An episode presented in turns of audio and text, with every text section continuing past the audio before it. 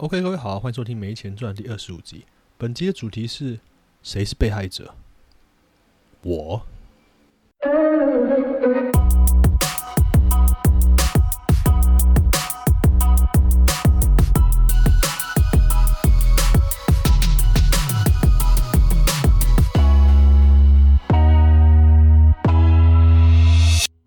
我看完这部影集之后，我就很想要呃深入的介绍一下和评论一下这部作品。呃，那时候我在我的 Instagram 账号 No Money for This Bear 上面有发起个投票。那时候网友呃，我我是问他们说，你们比较希望我是用 Podcast 的形式，还是用影评文章的形式来做这个讲解？呃，后来是压倒性的比数是七十五 percent 比二十五 percent 由 Podcast 获胜，所以还是用 Podcast 来录。但就算是这样，我还是花很多时间、很多力气在做这一集。所以为什么说谁是被害者？我呢？因为我真的快崩溃了，这是这一集重录了，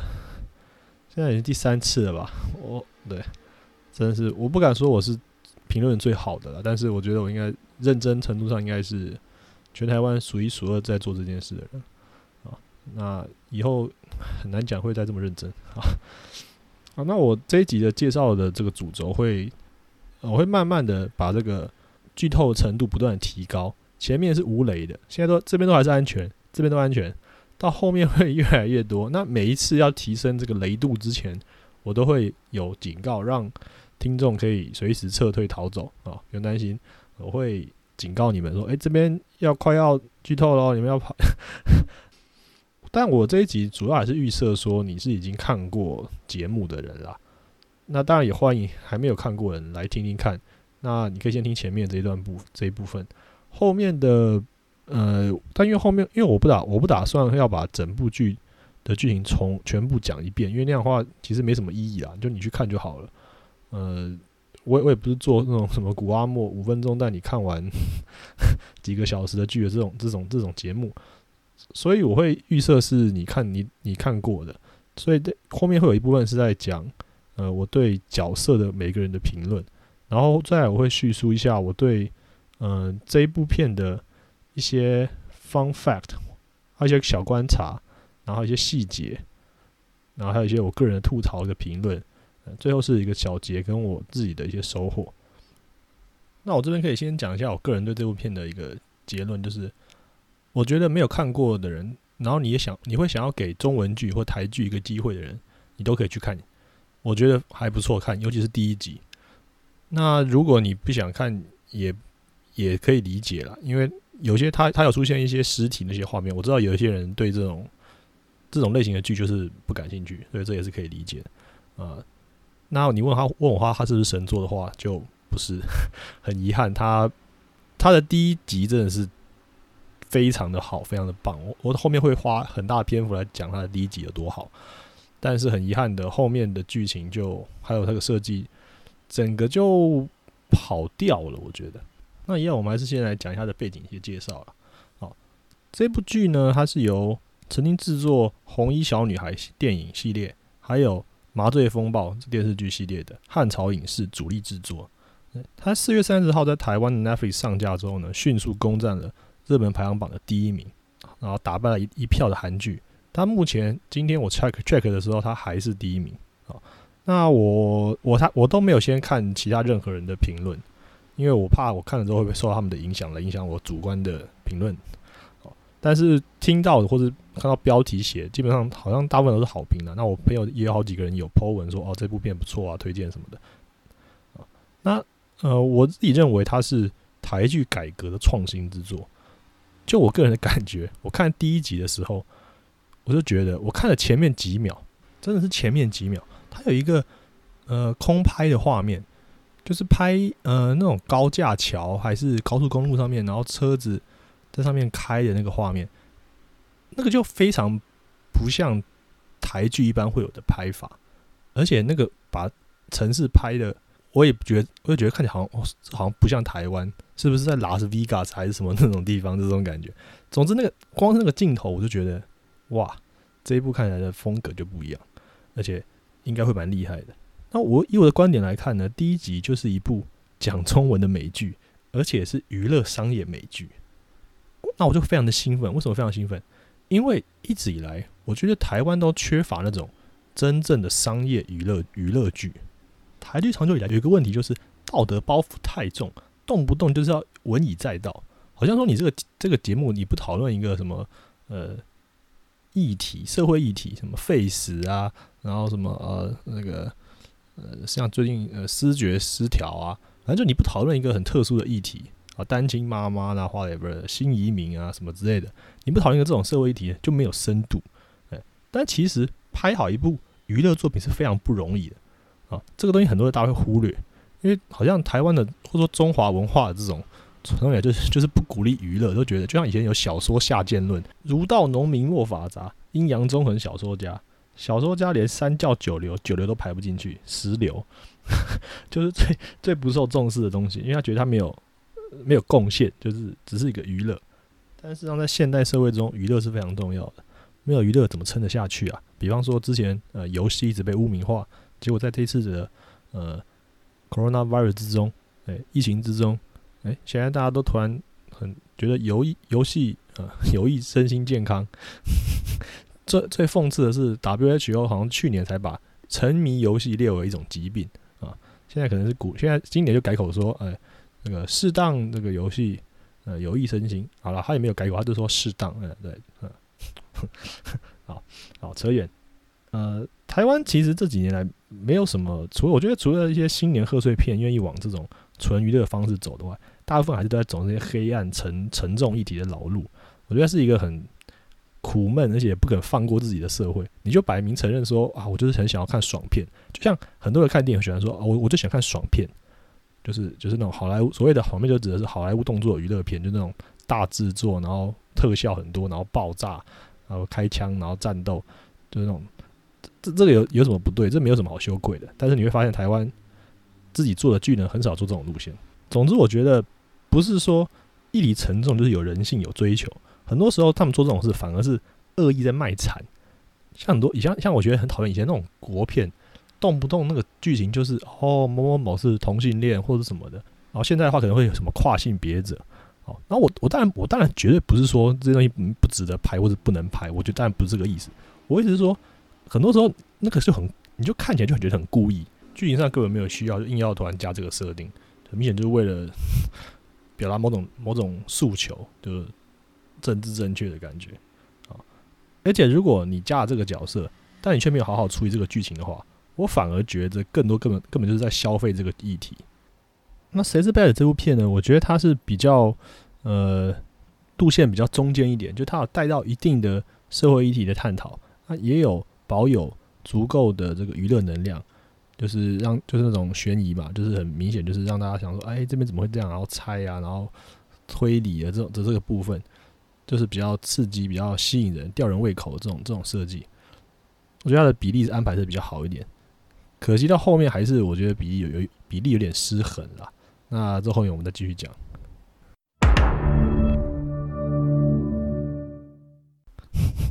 OK，刚刚这是嗯，那听得出来有有用的人都知道这是 Netflix 的开场音乐啊。这我这一集就用这个音乐来作为分段的 音乐。接下来我就开始要进入围雷，这真的是围雷。我这边先讲，它是第一，我要用第一集的一小段。只有两分半的戏来解释为什么我觉得第一集拍的非常好啊。那呃，我觉得不会透露什么剧剧情发展，因为它就只是第一集的一个角呃角色的介绍，介绍新角色的场景啊。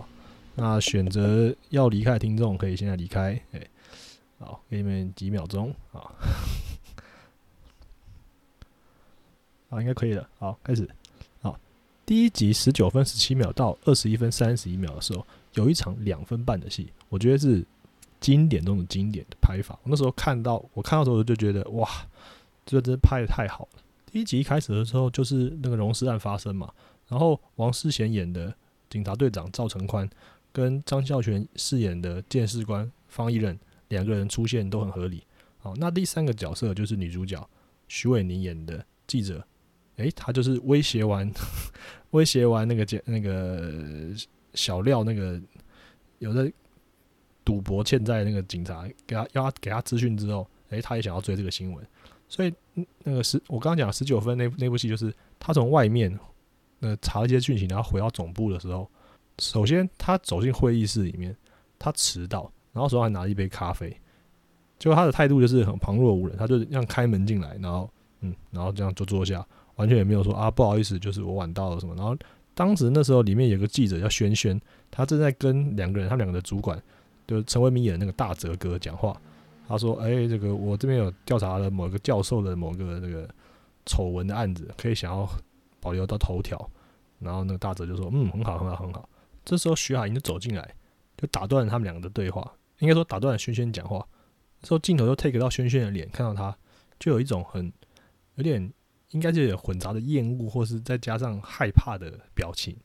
然后那个徐徐徐海英的表脸上是一点表情都没有，就嗯嗯哦嗯，然后坐下来。啊，坐下来之后，他才继续讲这样子。然后他听完那个轩轩说他有个头条之后，他就很淡淡的跟那个陈文明说：“哎，那个我要追这个苏可云，就是荣事案的那个那个人的一个这个案子，哎，也帮我留个头条啊。”然后陈文明这边给了一个很有很有趣的反应，他是呃大泽哥啦，就是有一个反应，他就是我我还是尽量用我我是尽量用。角色的在剧中的名字去去去讲这些人啦，希望可以统一我的说辞，但我还是很很很很有可能很容易把呃演员跟因为有时候的演员本人的存在感太强烈 啊，然后这边陈文明就是给了一个啊大泽哥，大泽哥给了一个很不置可否的，就像微微点个头的表情，那其实意思就是说哦我我就是默认说哦好我会我会给你一个头条的位置。呃，你就这时候镜头又 take 到轩轩的脸，觉得就是不太满意，就是觉得哎，怎么怎么我我好不容易有头条，然后也也被也被那个徐海英也也也也拿到了。那徐海英一讲完这句话之后，他就站起来立刻要走了，他就直接进来讲一句话，他迟到，然后进来态度也也蛮差的，进来讲一句话，然后又要走了。这时候呃，那个大哲哥就把他留下来说，哎，等一下，你先留下来一下，然后其他人没事可以先走。等于他把其他人都赶赶出会议室，独留留下徐海英啊。这时候就跟徐海英讲说：“哎，其实有另外一家这个媒体叫光传媒啊，他要找我，哎，要要挖角我过去，我打算带你一起跳槽这样子。”好，这部戏里面前面观众都只认识这个徐伟宁演的徐海英这个记者，然后也知道他是记者。那这部戏里面新的角色就是有大泽哥跟轩轩。那我刚讲的这些内容，我我用叙述都已经讲好讲好几分钟了。它里面戏里面只有两分半，它等于介绍两个新角色，然后还让你瞬间让观众瞬间看出三个人之间的关系。首先呢，轩轩就是一个也是一个女记者，然后也长得蛮不错的，跟徐海英是竞争的关系。然后大泽哥是他们两个的主管，然后大泽哥呢，很明显就是也认可轩轩的实力，但他应该是更他很明显更喜欢徐海英。哦，你看这个就是，然后他这一切他都没有用很多对白，他都是用镜头的呈现，然后去 take 演员的表情，就可以把这故事说的很好。这就是我一直都觉得影片的魅力所在，就是它可以用画面说故事。如果你都想要只想依靠对白去推动故事的话，那其实你不用拍影片，你去写小说就好了。那这段就是我觉得他们拍的非常好的地方。如果你之前看的时候没有注意到这一段的话，可以再回去看一次。好，这边 我要开始讲两个呃，我觉得很有趣的笑点，呃，但也是会剧透了，所以嗯嗯，听到应该习惯了吧？这个声音就是会，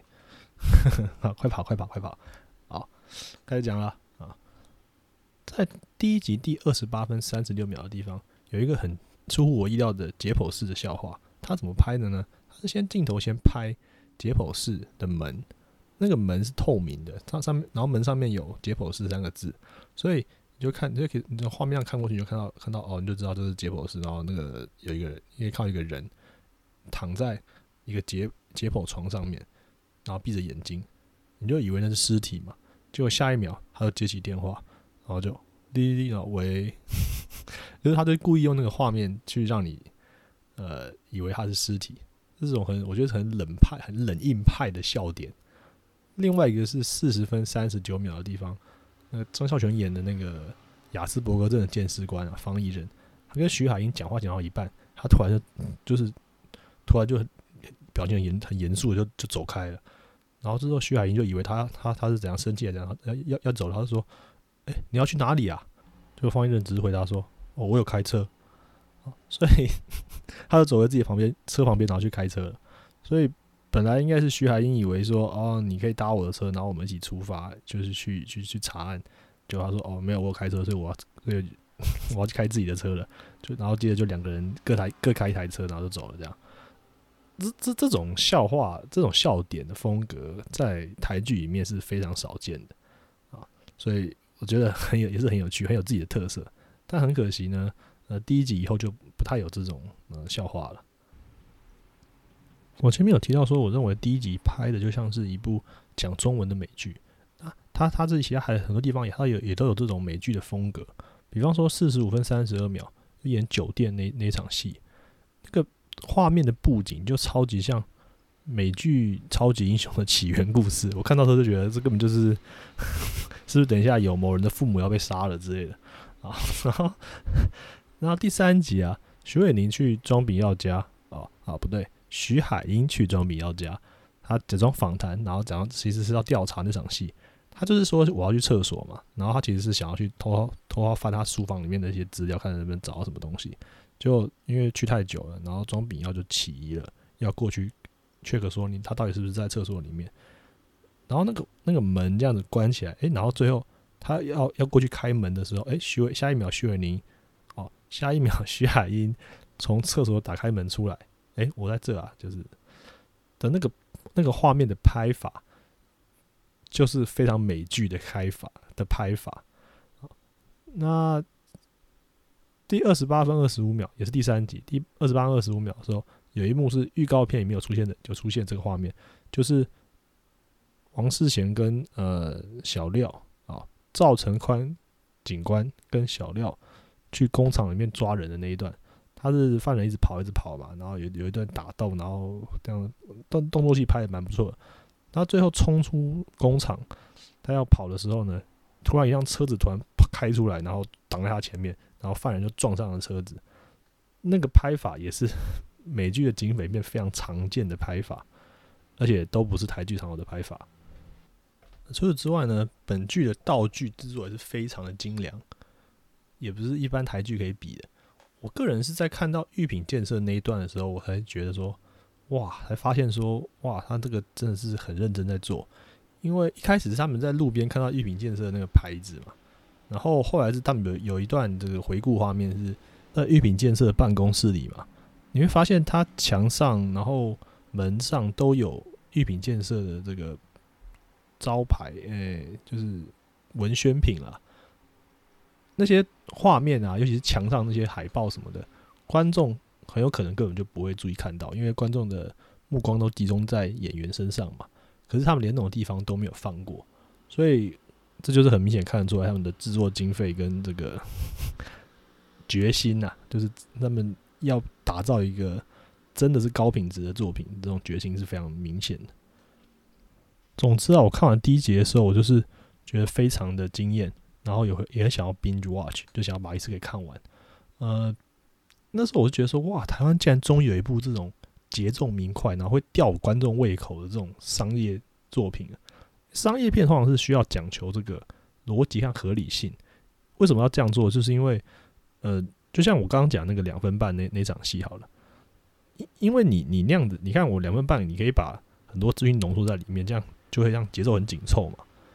就是，但你你因为很多东西都都是靠你靠推测，因为你不是用对白，你是靠。推测跟逻辑，让让观众可以自己理解，说哦，对，这两个人，你看他们两个互别苗头，所以这样的记者应该是有点心结，有点想要想要竞争这种心理，他都是透过画面，然后让让你自己去领会的，所以一定要合理。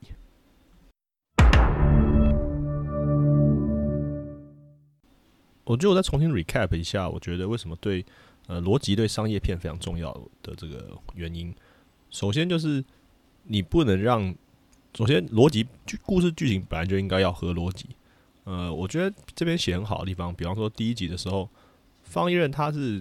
警，他是鉴识官嘛，那赵成宽是这个警察。所以他们两呃就是搜查队的警的警官，那就有点像一个内勤一个外勤这种感觉。那这种设定本来就会就是一个很不错，就是这样会他们会会有一点冲突，就好像很多怎么坐办公室的人跟跟跑现场的人之间会有一些这个互相比较比较有点看不起，或是互相有歧视，有这种意思。那我我当然不是说这边一定是这样的意思，但是说这个设定是会会会有这种会给这个有有这种经验的观众会有这种感觉。然后应该电影电视剧看很多人都应该会发现过，有时候你会发现有些剧它突然就莫名其妙多了一个女女女生加入，就就其实说实在就是花瓶，他就是为了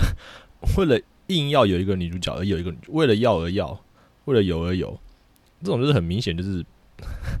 很糟糕的编剧跟很强生硬的情节。那谁是被害者，他就不会这样子。这一部在介绍三个主要角色出现的时候，都还算是，尤其是在第一集，他的他们的安排，我觉得是非常的好。首先就是呃，方一任在查案的时候发发现他那个死第一件案件死亡溶尸案，呃，怀疑的时候怀疑是苏可云的案件，他在这个浴缸的塞子里面发现了。一个指纹，因为他是验，他是那个鉴识官嘛，还要找现场所有的指纹，然后他用那个系统比对之后，发现，哎，这个指纹竟然比对到他女儿，那他跟他跟他女儿已经失联很多年了，所以他那边还演还演了一幕，是他回家去找他女儿小时候画给他的一个一个卡片吧，上面用注音符号写“爸爸”这样之类的，然后那个有你上面有有有一张贴纸，然后贴纸撕下来。去踩上面的指纹，然后确定说他还不是很相信，他还去比对说，诶，这真的是我女儿吗？所以他后来发现那应该真的是他女儿之后，他就很害怕他女儿被卷入。哦，这这边是我自己讲，因为他没有他一样这种画面呈现，他没有直接的讲出来，但是可以想象应该是他害怕他女儿被卷入这个案件，所以他就把或者说他害怕他女儿跟这个案件有牵扯，或者说甚至甚至是主谋，所以他就把。这个证物，这个关键的这个塞子，这个证物给藏起来了，所以这件事情就让他跟王世贤饰演的赵成官搜查队长之间有一层隔阂。那他既然没有办法利用局里面的资源去找人的话，他很显然就需要另外一个人来帮忙，因为他本身的我的看法啦，我觉得他剧中的行动力就是不足，他可能很会见识，但他的行动力不足，所以这时候加入徐伟宁这个记者。徐海英哈，加入徐海英这个记者，他行动力很强，还会一直装各种角色的这个记者，诶，就补足了行动力的部分。那他们两个怎么联络上？就是当年那个方一任的的女儿江小梦在酒店工作的时候，曾经有有发生过社会案件，那时候去采访的记者就是徐海英，所以方一任就联络徐海英说：“诶，这个你当年是哪一间酒店，然后什么之类的。”所以他们两两个才会搭上线。这这个我就觉得算是很合理的，因为那时候徐海英看，然后他我前面有讲那部戏，那那那个两分半的戏面，我讲到说徐海英是一个很积极，然后想要也是很能力很好的人，所以他他他想要查这个新闻，因为他也知道这个新闻是一个轰动的大案子，啊有些蹊跷，所以他他有他可能凭他的直觉，他的记者的这种天分，他觉得这是可以挖掘的，值得挖掘的案子，所以一开始一开始可能他是以功利心驱动。那后来，然后，然后这个方立认识以这个保护女儿的心 心态驱动。那赵成宽是他刚升队长，然后又呃，他本来就警察，就本来就他的责任，然后他又刚升队长，所以呃，必须要好好快点把这种棘手棘手的案件处理掉，以免会折损他自己的威信。等于说三个人都有还不错的动机，那后面慢慢都有都有一些转折，所以这种这种就是我觉得写的很好的这个逻辑。那再来就是。为什么我说，呃，商业片，尤其你节奏要快的商业片，你你的逻辑一定要好，就是因为你可以节省一些这个叙述上的一些时间吧。就是我不知道各位有没有这样想过，就是说，你看一部剧通常是一个小时左右，那你也是有固定的分量要拍完，可能比方说一季是十二十二集之类的，但当然这部剧只有八集啦，它是比较迷你精致剧这样子，可是。总而言之，就是那个时间是有限的，所以你可以想象说，你要时间有限之内把故事说完。哦，那呃，大部分人在考作文的时候，经验应该是觉得啊，限制要五百字，然后五百字以上，然后觉得啊，写不到那么多字。可是当你的编剧就你你想你想要讲的内容很多的时候，你可能反而是五百字写不完。就是说，你你可能这个剧那个故事想要讲不完。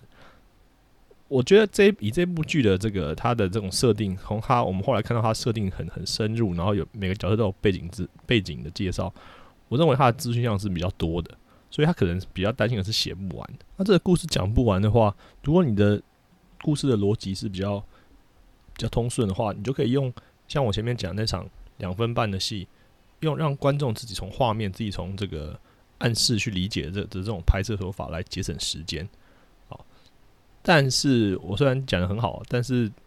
我后面就会再继续提更多。这边先点到为止，就是第四集、第五集之后，整部这部剧的调性就变了。他开始把好多的角色背景开始介绍，这就是让我觉得非常的不太妙的地方。因为你前面的节奏非常紧凑，就你后面开始开开始塞一大堆这个角色介绍，我觉得他压压缩到了这个空间，而而且他还使用我很讨厌的闪回，就是。呃，过去画面不断的插入，这就跟《纸房子》第四季常做的事一样，他不断在补这个角色的背景故事。可说实在，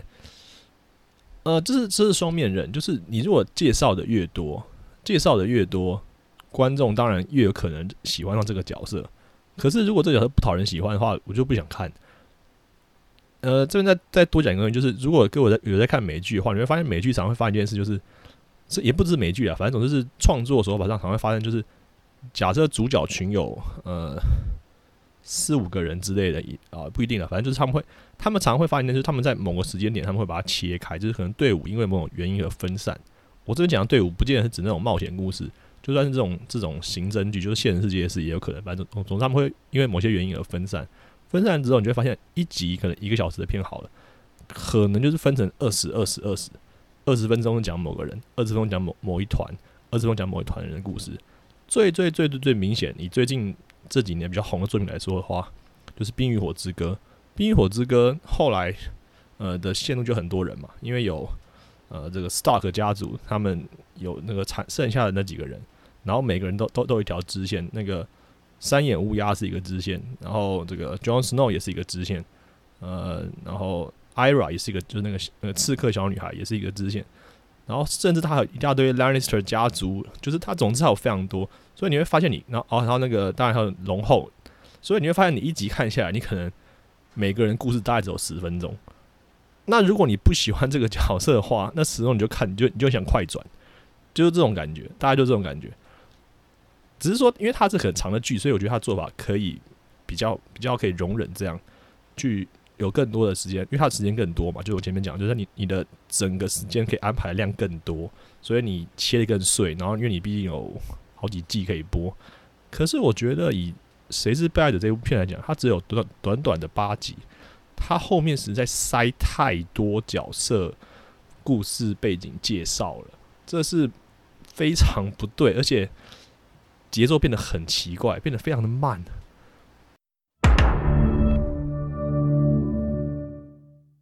啊，这是最后一次听到这音效，因为接下来就是毫无顾忌的全面剧透时间了。哦，已经没有任何，应该说你如果没有看过的话，你接下来应该听不懂我在讲什么。这部片的主轴是连环命案，那连环命案是刑侦剧推理片本来就很常见的剧情，但所以说这也不算什么多创新。可是它最厉害的地方是在于说，它玩出了新的设定法。他说他是让每一个死者。都假扮成下一个死者的身份死去，这样死者生前就可以看到自己自己的遗愿成真。这个对我来说真的是很创新的设计啦，因为我以前也看过蛮多这种呃连环就是有命案的事件，可是通常以前看过的设定有几种，第一种是协助自杀，就有一个人他一直不断在帮大家自杀。其实谁是被害者这个设定也有点像是这样协助自杀啦，但是它的设定更复杂一点。然后第二种是，呃，好几组人，他们分别都有想杀的对象，可是他们为他们怕怕被警察抓，所以他们就决定说交约定说我们交换杀害的对象，所以你帮我杀我想要杀的人，我帮你杀你想要杀的人，这样的话，被害者跟这个嫌犯之间彼此的社交关系什么的就没有就没有就没有关联，这样警察就很难查到。我一开始看第一集的时候，我本来以为是这个方向之类的，就后来后来看到后面才发现，哦，原来是这个遗愿这个设定，那个死让你可以在死之前都可以先看到你你想要达成的事成真，对，所以这个设定我觉得是整剧最精华的一个设定，对，所以还再次讲一次，为什么我觉得很可惜，就是他大概第四集第五集就就就就已经知道案你案件是什么了。那时候我就很好奇，说你后面还有四集，你要怎么？那你接下来要讲什么故事？结果就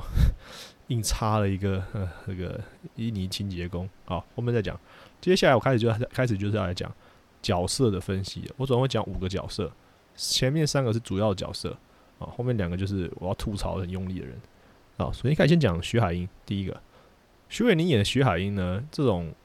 女主女主角是记者，所以参与查案。就我前面讲过，就是我觉得这种设定算是。蛮常见的，也不是第一次看到。可是因为她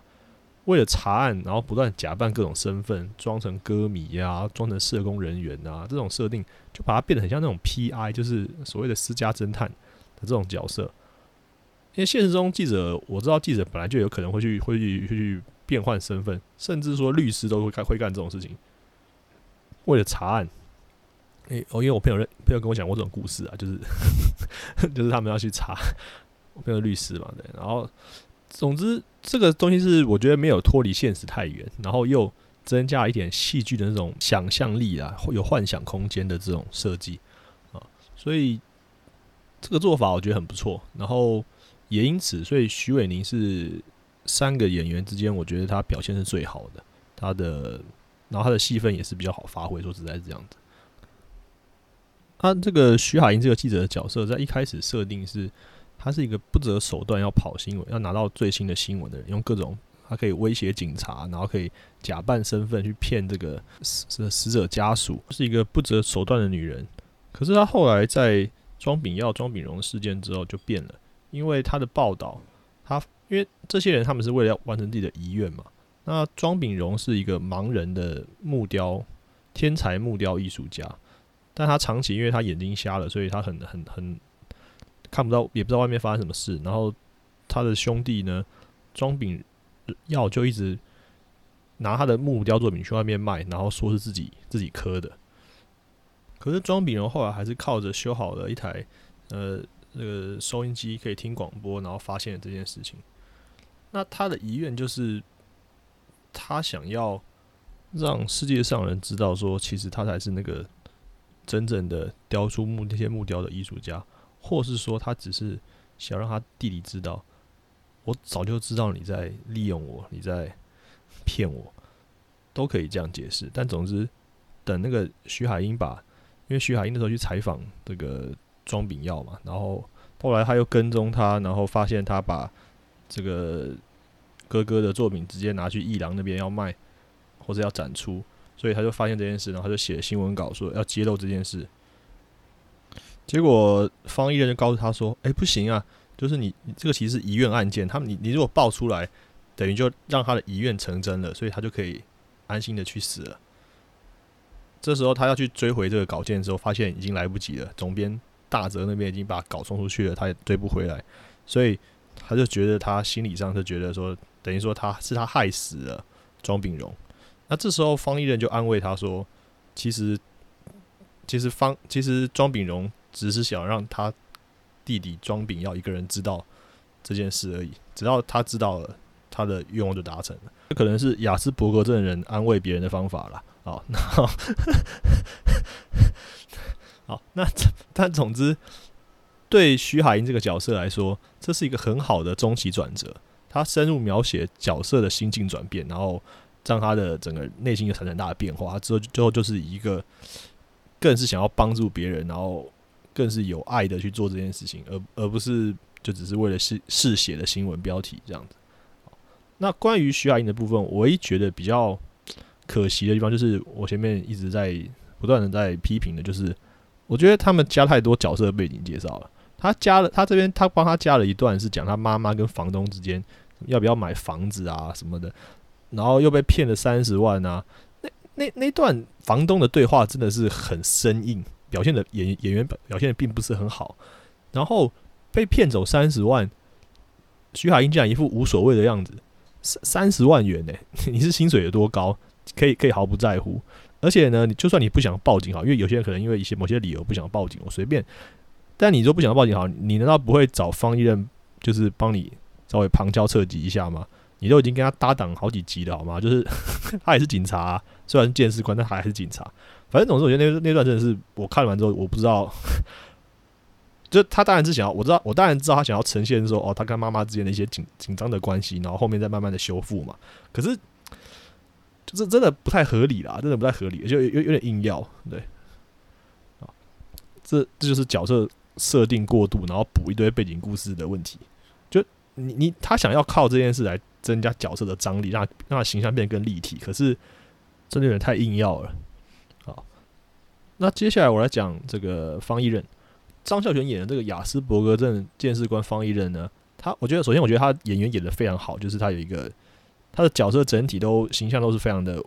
稳定吧，就是你会觉得哦，你可以看得出来哦，这个人真的有一些问题，然后不管是不是雅斯伯格症嘛，到底他反正他有一些问题，那他一直把这个演的很很维持的很好，可是到看到后来哈，我觉得雅斯伯格的那个设定变得有点太方便了，怎么说呢？就是。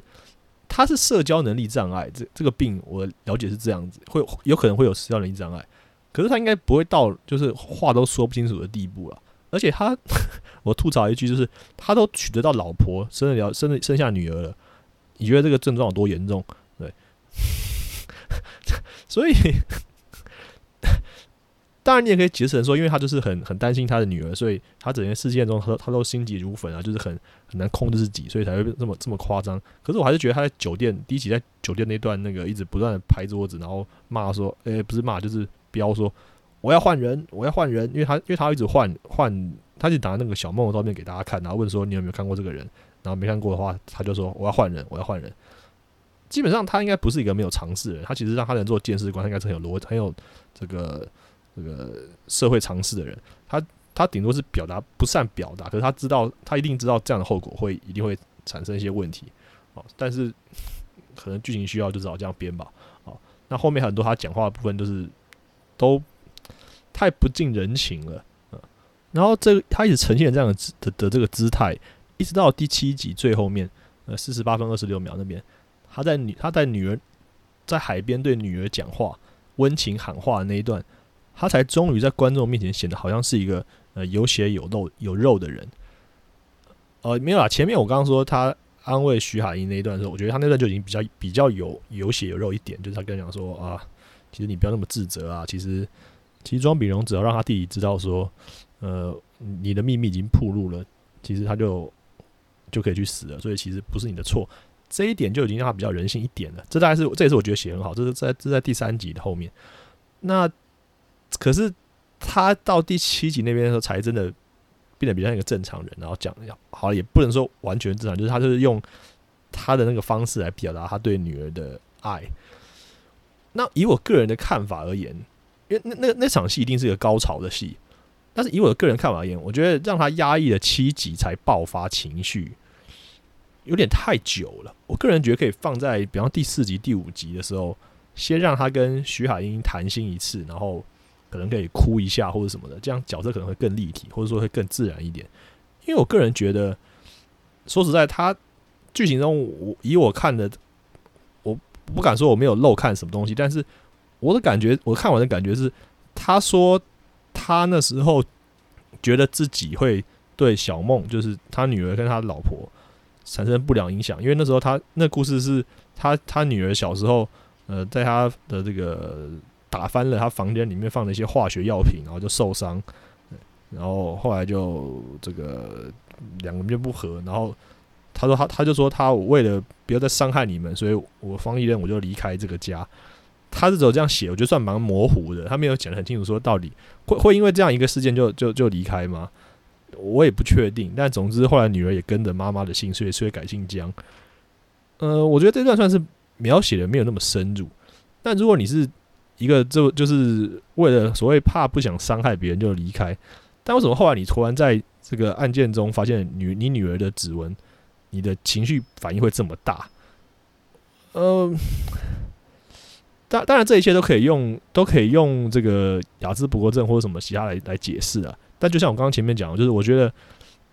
如果你要把一切设定合理化都靠这个雅兹伯格症来解释的话，太取巧、太狡猾了。我我只能这样讲。那甚至方一任跟他老婆之间的情感深厚关系好不好，我觉得都看不太出来。就是感觉到他应该是很爱他们，所以他才会离开他嘛。可是。你从那些闪回画面看起来，你就觉得 好像你们也不是也没有多多爱对方，呃，啊，这是这是我个人的感觉啦，对，我个人感觉。那接下来讲这个王世贤演的赵成宽。王世贤是一个老资格演员了，我本来期待他其实会期待他演的最好，结果他其实就是除了造型抠比陈浩南之外，我觉得他的表现算是蛮普通的。那里面讲话的时候，一下讲讲台语，一下讲中文，我其实不太懂这个设定。当然，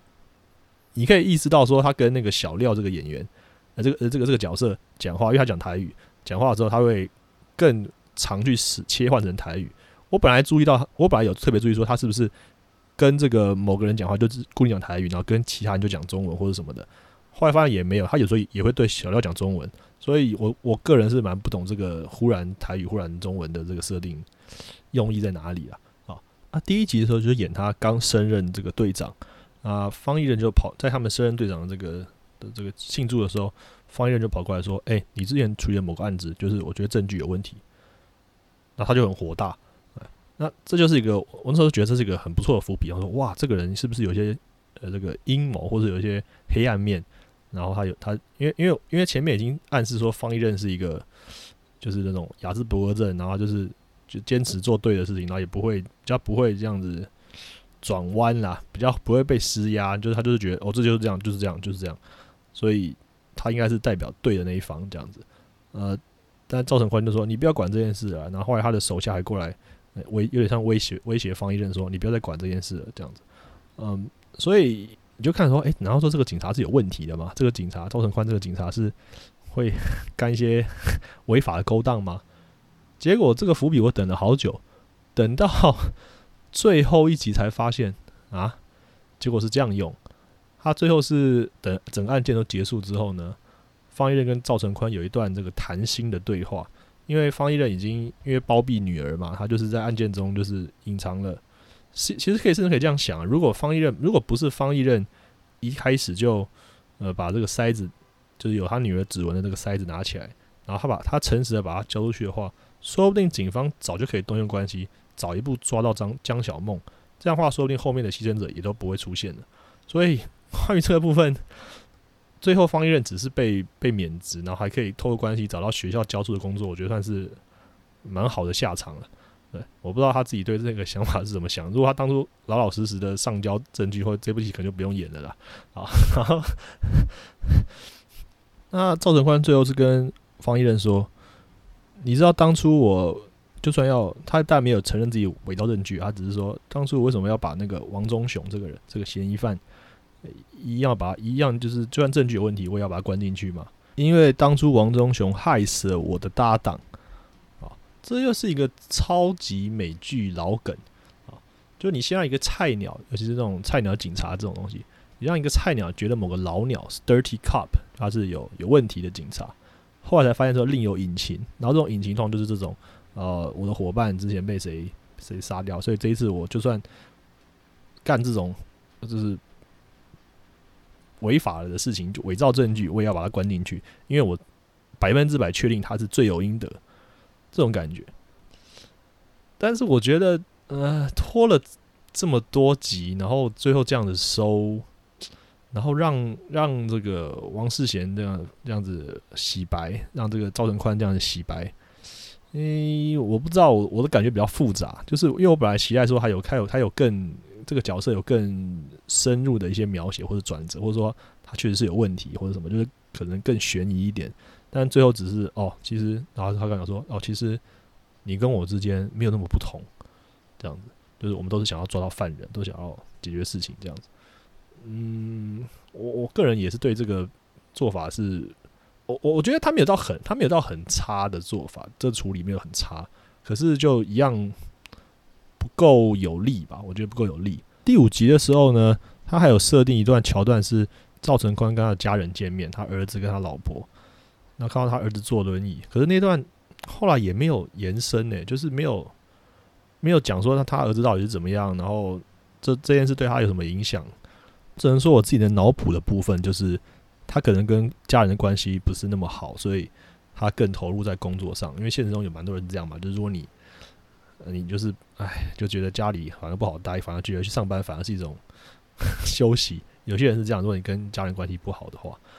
我大概只能想到这种东西。所以那一段为什么要特别要拍这个这个角色跟家人互动情节，我也是觉得比较困惑。所以我觉得这以上都是这些都属于我所谓角色设定问题。就是你当然你给你给观众越多的资讯，大家会觉得这个人物更立体。可是呃，就好像应该是爱伦坡吧。呃，应该是艾伦坡，就是这是探小说家的，真的小说算是有些人说他创始人。他想写过一句话说：如果你在故事中安排了一把枪，那你就要让它发射。这是一种极简的写法，就是说你的剧情安排，你里面为什么故事里面要出现这个枪，那你就应该让它有功用，意思是这样。它所谓发射，意思是有功用。所以如果你在里面塞了很多其实没什么用用处的这个这个内容的话，会造成不管是观众还是读者都会增加困扰。当然，你也可以说哦，你可以是故意放烟幕弹，就是哦，你放了这么多剧情，然后呃，其实这个都这都是假的，这都是混，这都是骗你的，故意让你误会。可是这也没有误会啊，这个这个关于他家人真的没有误会，这就是一个补充他性格上的的一些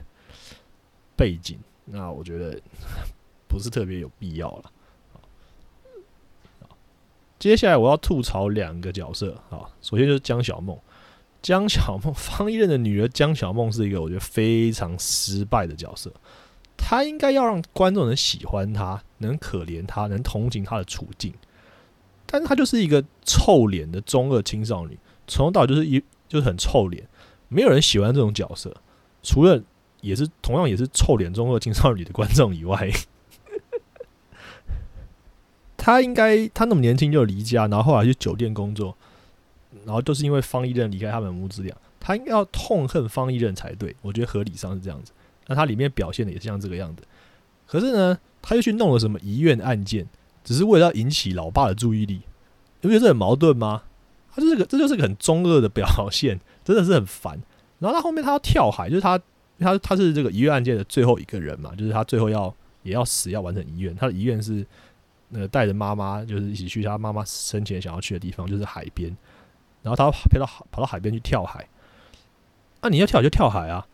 就你还要等一堆人围观过来才要跳，就跟那些想要在只要跳楼的时候就是迟迟不跳，然后这边说，然后这边让下面的人在围拒说啊你不要跳，你不跳，这种是所谓的求关注。他不是真的要跳，他是想要享受那种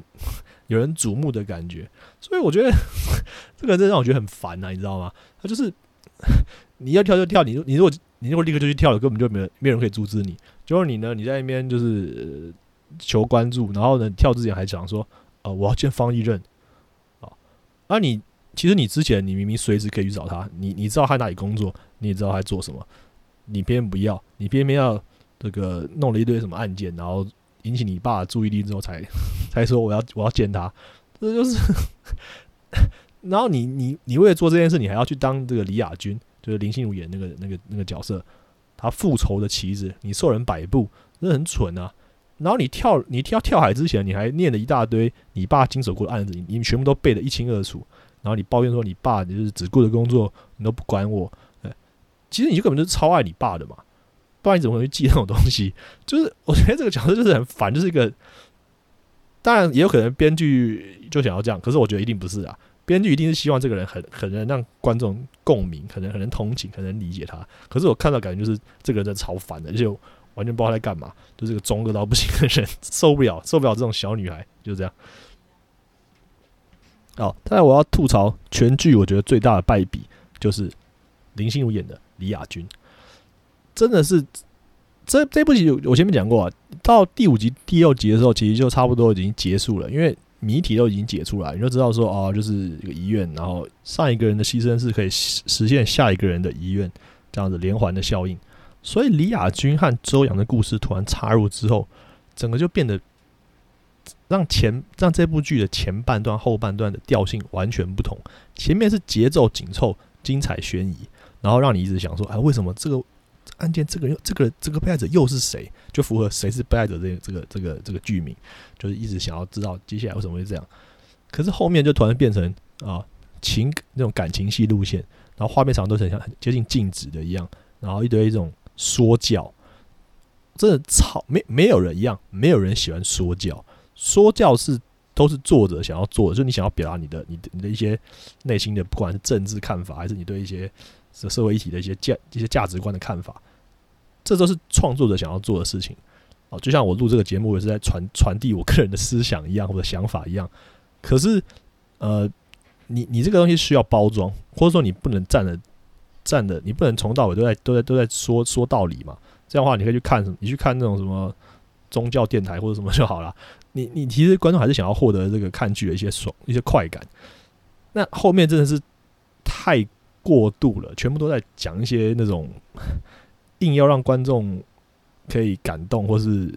觉得哦怎么这么惨哦这个心态这个哦这个这个，就是这种说教会让你想要快想要快转跳过了。那你觉得？我觉得你想要卖给观众一个不正常的角色。你还是得让观众能同理他的行为，不然这个人就只是个疯子。然后没有人会喜欢疯子。像李亚军，他喜欢周洋，他是这个周洋住在这个疗养院，然后他可能是他他没有讲的很清楚，但他暗示从他跟这个院长在对骂安养中心的这个主任还是院长对骂的过程中，你可以看出来说他是已经是行动不便，所以他可能就是没有办法下床，所以他逃不出那个安养院。虽然那个安养院是个很像地狱一样的地方。那他就一直想要去投诉这个安养院。那李亚军喜欢他，他想要实现他所实现他所谓的愿望，所以他就把他杀掉了。我觉得这个逻辑没有几个人可以理解。而且呢，这个剧中的前半段很明显就是要误导观众，认为方一任的女儿江小梦是事件的主谋。就后面突然跑出来一个李亚军，我觉得基本上他这个设定就是为了让。让这个李亚军可以帮江小梦背罪，所以以至于最后呢，妇女可以就是可以无罪的状况下，然后可以团聚的这个结局可以可以跑出来。所以李亚军的出现就只是为了让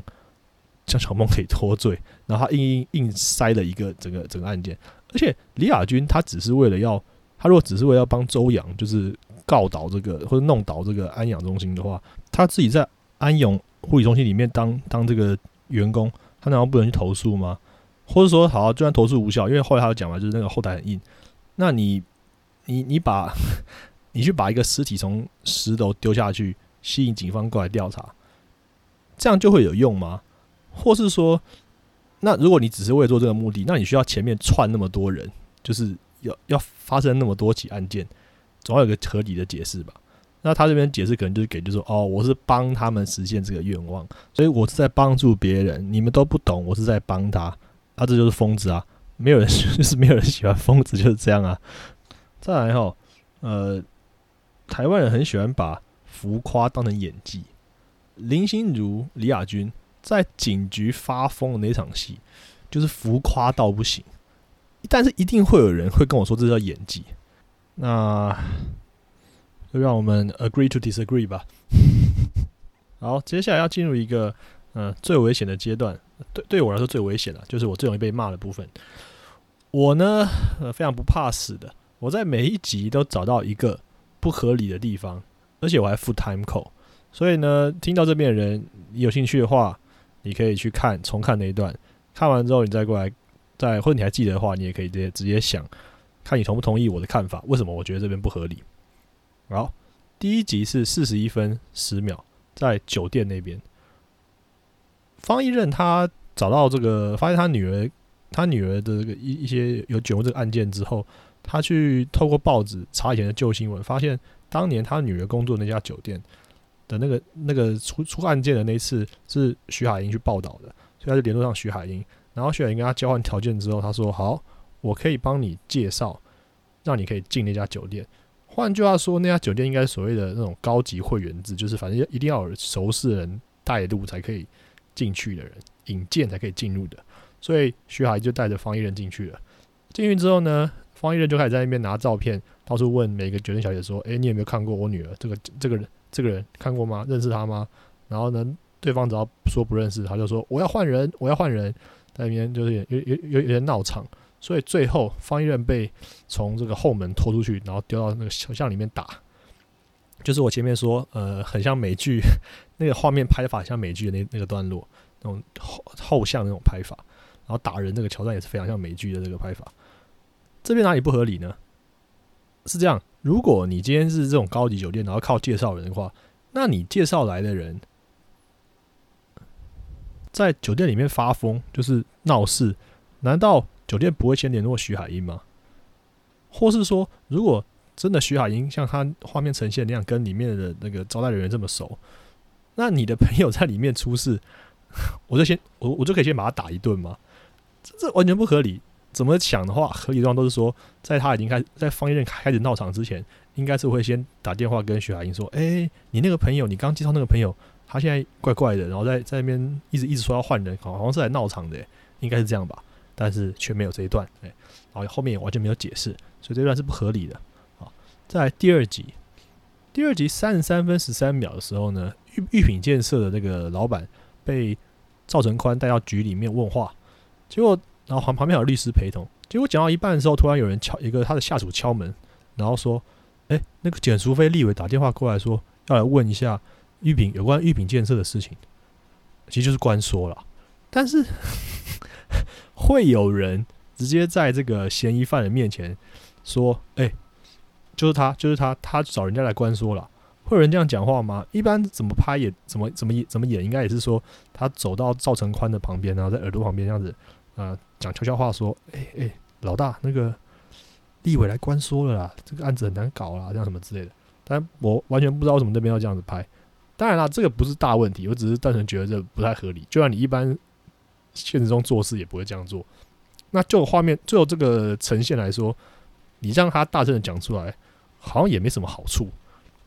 因为他并没有办法表达说这个人肆无忌惮，因为他是因为讲这句话的人是警察，你顶多只是这是他是那个赵成宽的属下，你顶多是表示说哦，这个 属下的能力或者他的 common sense 有点不够，这个好像也没什么好处哦，对剧情也没有什么帮助，然后也没有 没有带来什么意义啊，所以我觉得他算算是一个算是应该是编写上的小失误吧。哦，再来是第三集二十一分二十一秒这一段是徐海英刚去。访问过庄敏庄敏耀，然后接着他去跟踪，他跟张他跟方毅任一起跟踪他，发现他把车子开到庄炳耀的哥哥庄炳荣的地方，然后去拿新的木雕作品。这一段最不合理的就是，你谁会跟踪别人的时候，因为庄炳耀把车子开到他哥哥住的地方下面就停车，然后上楼了嘛。然后徐海英竟然把车子就停在。庄炳耀的车子的旁边，谁会这样跟踪别人啊？你至少也停在对面，或是稍微离远一点吧。他就停在旁边，而且庄炳耀要回车子的时候，徐海英既然他们两个都还坐在车上，那个庄炳耀只要眼睛上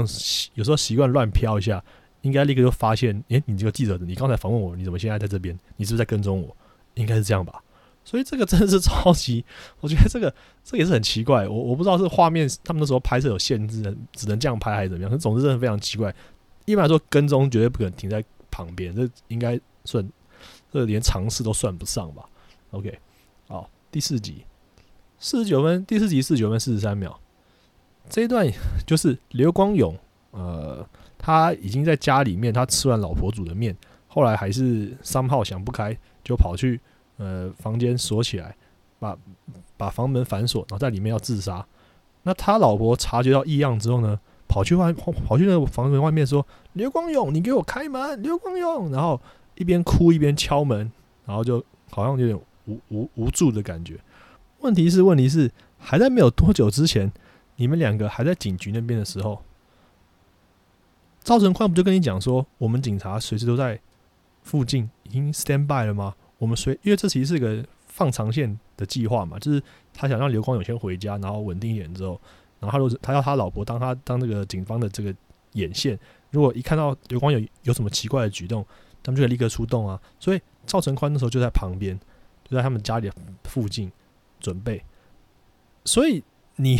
你发现你老公要自杀的时候，你第一时间，你难道没有想到说你可以打电话给警察吗？他都已经预告你说会有可能会有事发生了，结果你在你只在那边一直哭，然后一直敲那个门。这 我觉得这个反应，而且那个那那那段时那个画面还蛮长的，有好几秒。我不知道我没有算了，但那可能有可能有十几秒这样。就是我不知道，我觉得那个看也会觉得很，我觉得你那边就突然接一个啊，我我赶紧来打电话，然后打打打给打给赵成宽，这样我觉得画面很合理啊。可是我不知道他他他们他们不这样拍，我不知道。第五集二十分五十六秒，我觉得这段也是非常的扯啊。刘光勇后来被救活，然后在医院里面被救活之后。呃，赵成宽跟他属下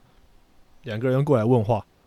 那时候刘光勇根本还不能讲话，他只能微弱有些反应，就勉强还活着而已。在这种时候，警方来问话的时候，竟然没有医生在场。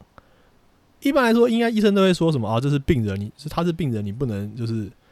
就算他有嫌疑，他有犯罪嫌疑，你你也不能就是做出可能危害他生命的行为吧？结果完全没有出现任何一个医生。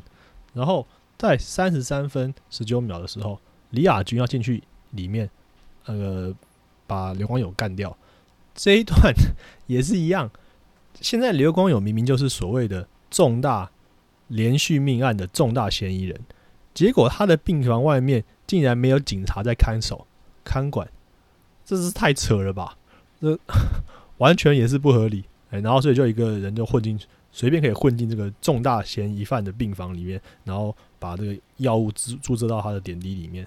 这这，然后把他害死，我觉得这是扯到不行。好，再来是第六集。第六集哈，首先一开始是不确定是李亚军一个人干，还是江小梦有帮忙。但是他们把刘光勇的尸体从这个停尸间偷出来之后，然后放到安永护理之家的十楼，然后再把他推下去。这整件事中 会出错的环节也太多了吧？根本就超难做到。啊，然后后面五十一分十八秒那边。那时候方一任已经，也就是因为他他他之前那个把证关键证物就那个塞子藏起来这件事已经被赵成官发现了，然后他本人也也也可能也被也有被怀疑吧，因为他然后他们也知道是他女儿有可能有潜涉入这个案子里面，所以他把他那边演一个桥段，其实虽然是还蛮有就是蛮有巧思，就是他说那个赵成官发现方一任应该是把手机丢到快递公司里面，然后让快递公司的包裹。他的手机到处在，所以就让警方误认为他的地理位置是在那个地方，但实际上是错的。这边编剧以编剧我我揣测编剧的思维，他一定觉得哇，我这个设定真是太聪明或者太棒了之类的，反正还不错。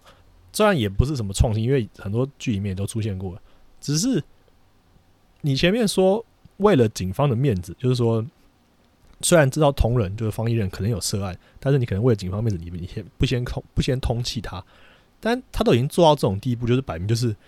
我就是不要让你知道我在哪里，而且我还故意误导你，这已经是 准犯罪行为了吧？所以这种时候还不通气吗？我觉得也是不太合理的。好，第七集，呃，十六分十秒这边，护理长完全不看新闻。这边的故事是江小梦，她妈妈当初在振兴医院住院的时候，有一个护理长照顾他们。然后方一任跟这个徐海英用了一个比较戏剧化的手法，然后锁定到这个护理长，然后就问他有关江小梦的事情。然后护理长完全记得江小梦是谁，也记得他跟他妈妈之间的故事，然后用用透过他的他的嘴巴讲出说：“哦，他们有一个母女俩，就是呃心中特别重要的地方的的一个一个地方，那就是上就那个海边嘛。”所以，然后最后方一人也想起来，这故事是这样子编写的。问题是，当这个徐海英问问护理问护理长说：“你知道小梦可能会自杀吗？”他的反应是他不知道。那事实上，前几天影片那个那些医院案件那些那些前面几个受害人，还有包含最后面江小梦的画面也在里面的影片，都已经在电视上面播放了。所以，所以他应该要知道江小梦要自杀啊。然后那个护士长还说，前几天那个警方有来问他话，那警方当然是已经锁定到他跟江小梦有一些关系嘛。那难道警方不会跟他讲说江小梦要自杀吗？不然警方是用什么什么出发点来要要要联络他，要来要问他话？这这是很奇怪，我而且那个已经是公开资讯了，就是新闻上都播了，所以应该所有人都知道。结论就是护理长从来不看新闻啊。然后最后一集，最后一集就是基本上我觉得最可有可无的一集。首先开头呢，谁可以告诉我为什么开头李亚军就林心如突然讲一堆广东话？我那时候还以为我的 Netflix 那个声音频道声声道那边选错了，选到广东话没有，它就是国语国语中文中文 语音，但他突然讲一堆广东话，然后前面七集都没有铺陈，我也不知道是什么鬼东西，就很很诡异啊。然后。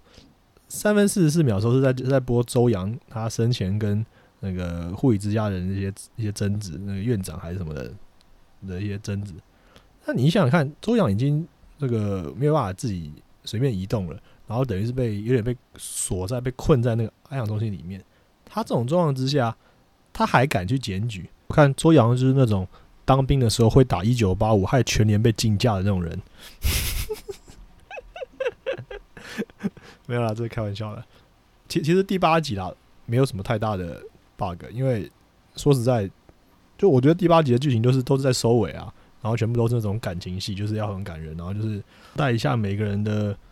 后面的故事啊，像连那个小廖的赌场的钱，赵成宽都先借他，先让他还的，连这种细节都交都交代了，真是没什么好讲的。那以上就是我对八集每一集里面都挑出一些小毛病。的一些看法，那不知道各位同不同意我的看法呢？好，接下来我要开始进入啊大乱吐时间啊，但这段蛮蛮短的啦，啊，但是我这样只是随便吐槽一下。这部剧它每一集的开头都有一个几分钟的短短故事，然后通常是用来介绍一些角色他过去的一些背景的交代。我觉得这做法就还不错，因为它它不会拖太长，然后而且而且它是在正片开始之前的那种片头的感觉。像第一集，他开始是先先演了一下方一任，他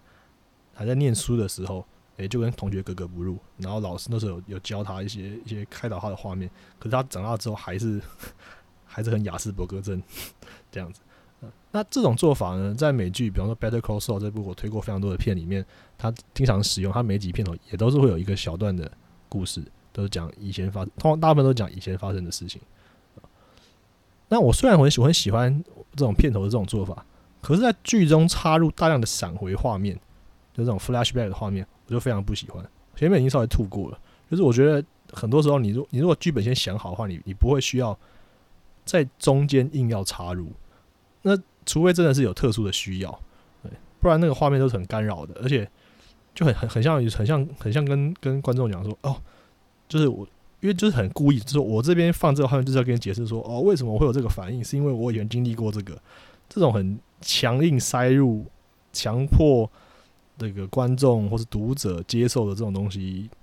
一般一般来说都不是那么的自然的啊。然后第三集这个蜡烛这个设定呢，我个人也不是太喜欢。编剧如果听到我这样讲，可能会不太高兴或者 不太服气。可是我觉得这种你回现场去祭拜或者祈福点个蜡烛的设定，真的是有点牵强。如果在现实世界台湾真的发生这种连续命案的话，应该是重大的案件。那那你还要可以办法回去现场点蜡烛，这个行为都不会有警察或是其他的民众发现嘛？我觉得是比较扯一点。再来是我觉得刘光勇的老婆超级烦，他让我想到《Breaking Bad》里面那个 Water White 的老婆 Skyler，真的是史上最最烦的老婆 角色之一。那时候观众都黑都恨透他了，就快很想快转，看到他就觉得他真的超级无敌烦。然后我觉得那个刘光友老婆也从到尾是一直一直一直 whining，就是我不知道，我个人个人无法忍受啊啊。然后第二集的时候呢，警方那时候赵成宽就震怒说，警方的情报不能再泄露了。就后来好像根本忘了这个设定一样，情报还是不断的外泄。我我本来是想说他们会不会就是哦，因为透过这个外泄这件事，然后就抓出来，要不就是方一人，要不然就是这个小廖会被抓到。然后又又一个剧情可以推荐，结果后来也没有，后来好像直接忘忘忘记有这件事情。好，再来我要讲一下我的一些呃个人的一些 fun facts 观察。首先呢，我发现里面所有人骂脏话都骂的很不顺，不管是警察还是酒店的保镖还是谁，所有人都骂的很很很很不顺。我不知道为什么，这还蛮好笑的。可能这些人平常都不太骂脏话吧。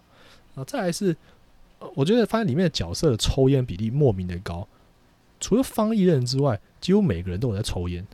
我我本来以为这可能有什么含义，就是什么故事上的一些那些那种小细节，结果后来发现好像也没有啊。再来第三个是这部故事它的发生的地理位置背景是模糊化的，它让你看不出来发生在哪里。呃，不知道各位有没有注意到这件事，就是它里面都避开了所有那种路上那种路标啊、牌啊，它都不会拍到，它是故意的。所以连后面那个流光有那个灯塔都你都看不太出来是哪个灯塔，他这是故意的，这就是这也是美剧里面常有的做法，就是尤其是这个剧里面如果是牵涉到犯罪啊，或是会死人啊什么的，他可能是为了在现实世界里面被大家联想，所以他们还特别创了这个平林市这个这个城市嘛，这个虚构城市啊，这个是蛮有趣的一个做法。然后第四点，如果这部片真的是美剧的话啊，就是我前面说这个，我很像，我觉得它前面尤其是前面几集，尤其第一集。真的像美剧。如果这片真的是美剧的话呢，男女主角就是方一任跟这个徐海英，他们一定会在某个情节、某个地方突然就莫名其妙就开始亲 亲嘴，然后开始 要一定要亲热画面。啊，我个人觉得，如果要放这一段的话，果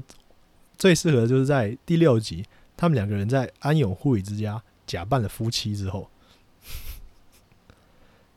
好，然后第六集的二十六分五十四秒哈。我觉得那那边就是就是那个放出呃遗愿这些系列牺牲者，然后包含江小梦的画面，那那个影片应该是李亚军拍的啦。那个影片，他们放到这个电视上面播出的时候，我觉得剧组在这边他可能有可能有某一种他们自己的价值判断，因为那个遗愿的影片里面那些人到最后看起来都有点疯狂。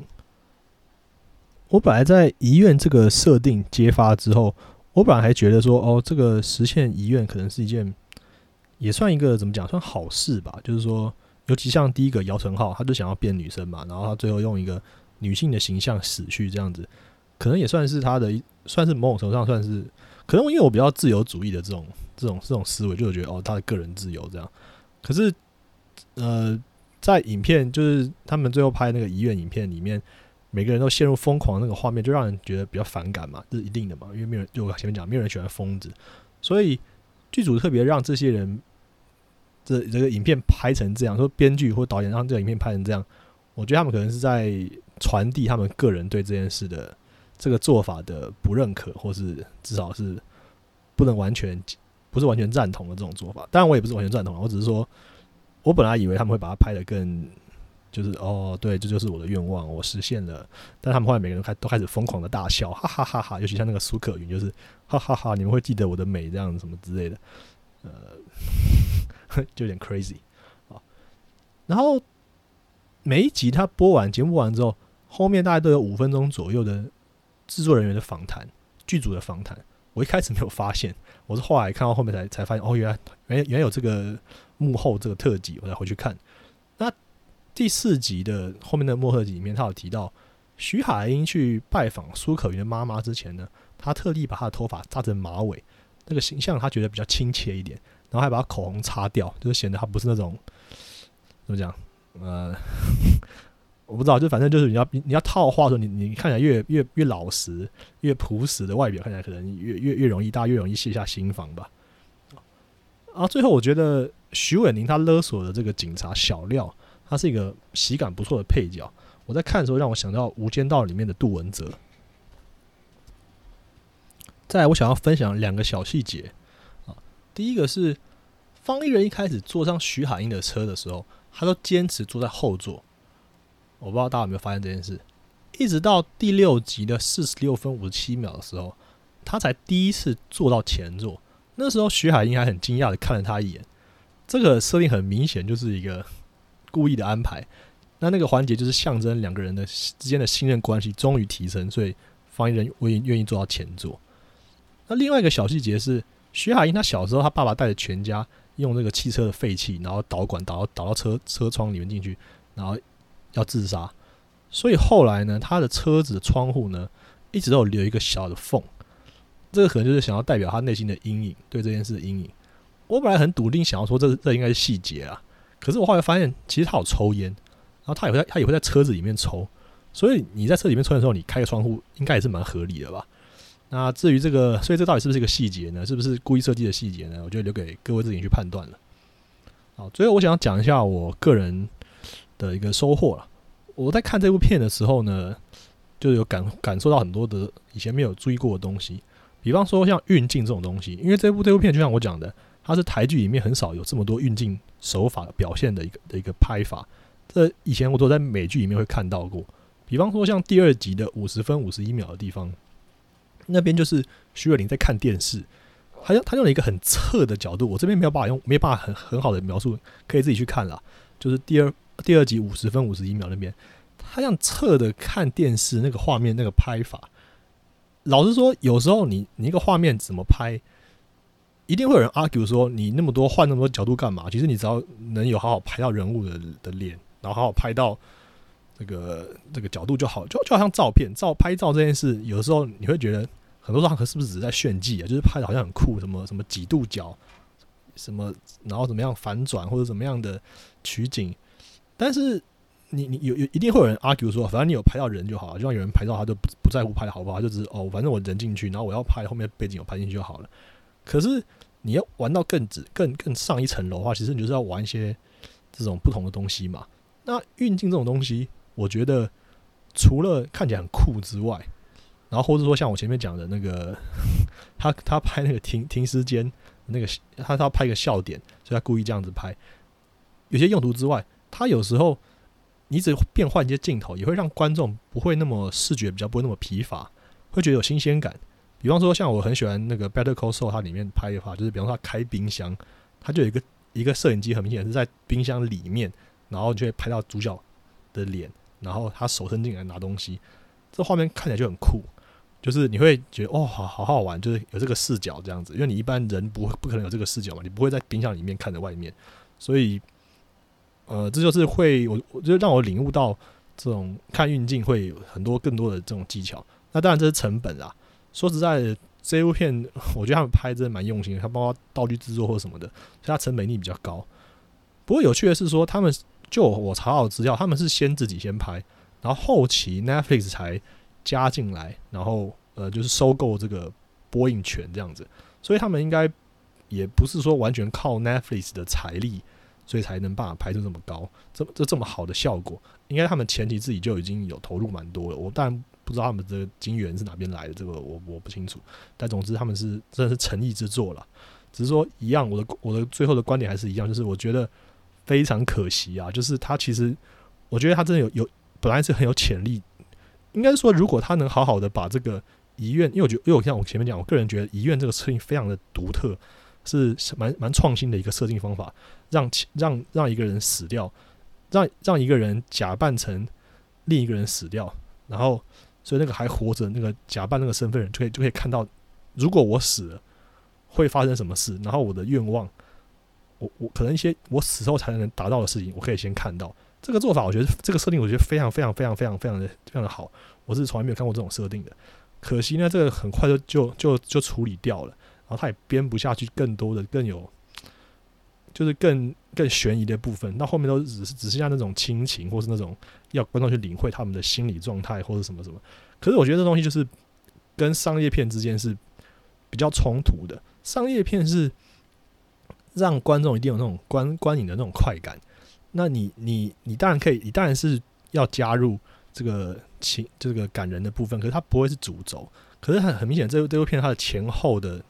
调性真的是不太一样的，后前面节奏很快，后面很慢。那如果你全部都是很慢，其实就很像以前的台剧。那如果全部都很快的话，就会更像我觉得那种很棒的那种商业美剧。我觉得很可惜的点在于说，我觉得他没有把整风格贯彻始终了。他如果贯彻的话，就可以以前你就会发现看到一部以前从来没有人这样拍过的的拍的的拍法。对，那一定有一定很多人不同意我这个看法，他们觉得哦就是这样很感人很好。我我的看法，我我想要再澄清一点，就是说你当然可以拍一部都很感人的片，可是因为这部片前面已经做了这么。这么大的突破，这么好的尝试了，更希望看到他能他能贯彻始终。而不是做到一半然后突然又又切入这种。像我是觉得刘光友他老婆镜头真的有点太多了吧，完全没有什么特别。我不知道，我个人觉得很烦，就是 一直哭哭啼啼。那实际上你要去跟一个有前科人在一起嘛？好，那我这样讲一定有一定有某一些人会觉得说啊，我这个人怎么没有同这么没有同情心啊？或者说我这个人啊，每个人都有值得第二次机会啊？啊，不是啊，是因为你看，你知道这个你现实世界中啊，你你如果知道对方有前科，有多少人不会觉得有什么，就是会觉得有疙瘩，或者说会会不想就就不会就很甚至会害怕这个人，真的愿意接纳有前科的人。本来就很少了嘛，那你剧中的篇幅呢又不够长到可以让观众让我可以理解为什么你会不顾一切的爱上这个一般人都不会想要接受的对象，你又铺陈的不够嘛，就硬塞给我，那我就只能觉得说哦，这个人就是无可救药的爱上他，对，然后最后还被他拖累，算是被拖累，就 我觉得这很廉价的情感，我觉得这我就很难感动到我这种人。然后最后，呃，我想要讲一下说美为什么我一直说我希望他可以贯彻用美剧的形式，然后把它节奏很快的拍完一部非常动作感非常刺刺激，然后非常悬疑度非常够的这个美剧作品。我这个想法一定也会有人批评说啊，为什么我呃好像好像是我崇洋媚外还是怎样，就是一定要拍美剧？不是，是因为美剧基本上好莱坞很多人在批评没有错，问题是你你还是不得不承认。他就是现在影视工业的龙头嘛，就是他就是基本上其实全世界都在都都在向他学习。那如我觉得我们去模仿或学习它，这绝对不是一个错误。就算一开始会可能有有点不自然或有点生硬，但是就长久来看，这一定是正确的方向。比方说韩国好了，韩国现在就是很有趣。韩国现在他们的电影工业或者电视剧工业，说实在已经要超越我们了。可是我们以前是赢他们的，我们以前有这个。什么杨德昌啊啊侯孝贤啊哦哦侯孝贤还活着啊好，但就是反正以前我们的李安就是啊也不能说以前就是他们他们现在都还在，但只是就是说也还在拍作品，只是说就是我们以前曾经是赢过我们在亚洲是非常非常厉害的，但是现在已经明显的输给韩国了。韩国很明显就是他们有在大量的学习和模仿好莱坞的拍摄手法，他们一开始可能只学到皮，就他们只学到特效。或是像比方说，呃，什么之前一个《与神同行》那部片，我看是觉得我是没有没有去看了，但是我看了就觉得那部应该还好啊。有那时候有些人说很棒，那总总之我说，你看他们已经可以拍出这种有很这么多特效的作品，台湾到现在光是说特效做很好的，根本就没有几个地方公司可以做得出来。所以 你一直都都想要靠剧本，就是那种哦，我们以前就很自豪说，因为我们技技术力不够嘛，我们技术靠技术能力去追。唉，那都是过去的辉煌啦。你以后最好的状况当然是剧本也好，然后你的技术能力、拍摄那都都都好，加起来都 plus 嘛。那像这一部这一部剧，我觉得比他们比方他们道具什么什么各个细节都有讲究，这就是一种进步啊。那以后你慢慢越来越加强，才有机会追得上嘛。啊，也有些人会讲说啊，已经落后这么久了，呃。啊，这个其实应该不太会有人讲，因为 你必须要懂一些故事。比方说啊，以前呃，我很推荐李安有一本书叫做《十年一觉电影梦》，呃，算是他的受访问的那种传记啦。他是也类类似像自传一样，蛮久以前出的。那本书里面就有提到，应该是应该里面有提到，他说以前香港拍电影啊，以前香港的武打电影风靡好莱坞。比方说那个昆汀·塔伦提诺就非常喜欢。非常热爱香港的很多电影，比方比方说非常，他也非常爱这个王家卫导演。香港以前就是没有技术，所以像成龙的时候，他最红的时候，他拍那些动作片都在玩命的在玩命的在打，他真的下去下去打。然后李安也说，他拍《卧虎藏龙》的时候，那个很多呃什么那种轻功那个技术的画面，老外来看这个这个成品这个影片，都以为他们用什么什么不知道什么技术拍的。然后他跟我说：“没有，我们就是人身上绑了绳子就吊起来，就是就上去打，其实超危险，然后也是低低科技。哎，老外都以为是高科技。我说：哇，你们用什么技术？我想要知道你怎么拍的。哦，没有，我们就是真的拿命去玩。那个年代已经过去了，以前可以这样打，然后可以拍出很真的画面。现在好莱坞都在搞特效了，你可以特效拍的比人还要真。”当然，我我也不是说我我就否定真人去拍，其实真人拍是很棒，只是说哎，以前那种土炮的东西真的要过去了啦。现在韩国就已经已经成功的转型到这个，他们的电影工业变得越来越成熟。那我们这边呢，我们这边还在搞那些。我说实在啦，这这个既然我都讲到这边，我就再再讲一讲，就是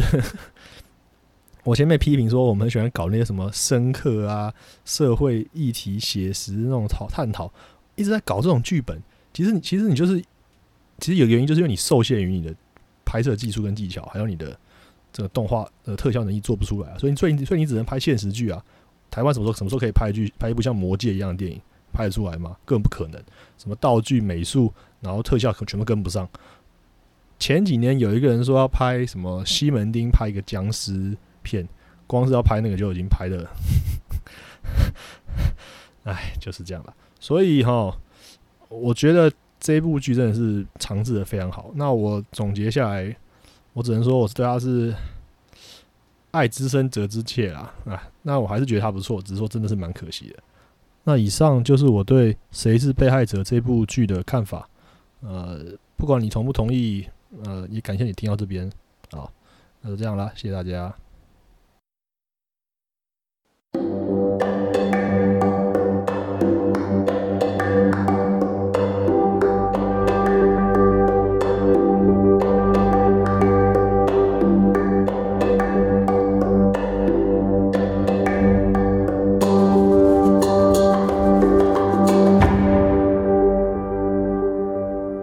这集最大的秘密就是，其实我写稿，因为那时候虽然大家投票结果是说要录，想要听 podcast，但是我还想说，那我还是来写一下。很久没有写影评了，想说写一下文章。结果写着写着就写了五千三百多字，然后写完之后，我想说，呃，因为我是想说，那我也试试看，就是如果我有写这么多这么多内容，那我就照着这个念，或者说照这个导读，这样录起来看看怎么样。结果。录完听起来，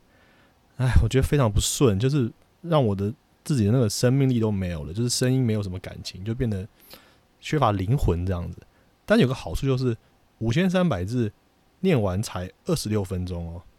这就是我之前讲过，我觉得哎，你真的想要快速吸收知识的话，用看的比较快啦。所以如果想看这篇文章的人呢，可以到我的 Instagram 账号 No Money for Despair，或是你打没钱赚，上面就会。有一个连接嘛，Link Tree 的连接，我把那篇文章的连接藏在最底下最后一个，可以去看哦。然后就是我那集内容里面提到的所有 Time Code，就是比方说前面我说有八个，每一集我都找了一个我觉得不合理的地方，然后我有附上时间轴，文章里面也都有写这样子。那以后我应该是绝对不会 再用这样形式做节目了啦。同样的时间，我我写文章加。这个录，然后又重录，又重录，重录好几次，到现在这个时间，同样整个花的时间，我可以，我觉得可以录三四集了吧？真的是搞死我，我就是被害者。